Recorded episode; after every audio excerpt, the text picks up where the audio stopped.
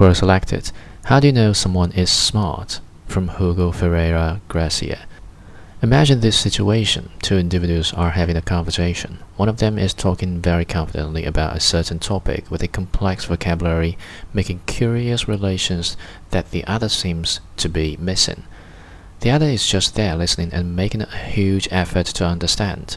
Every now and then he makes a question and asks the explainer about something he said, or he rephrases or reframes what he heard to see if he is understanding correctly. He might even ask how did the explainer come to that conclusion.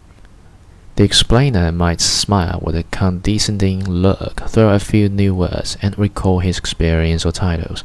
He would probably use expressions like, Can you understand? He might also throw some historical facts or political positions in the middle and conclude ideas with a Trust me, I know. And the listener keeps going back and forwards on what he says, trying to make sense. Now, let me be very clear. The explainer is an idiot repeating some ideas that he heard in college or read on Facebook. Every idiot can sound smart just by saying something smart.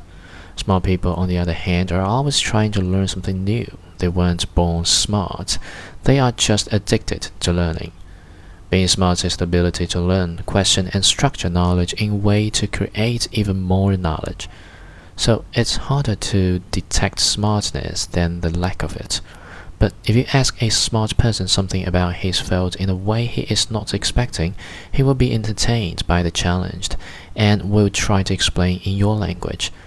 This doesn't mean there aren't complex words. A medical doctor will know a lot of complex names for bacterial, virus, bulky components, and processes.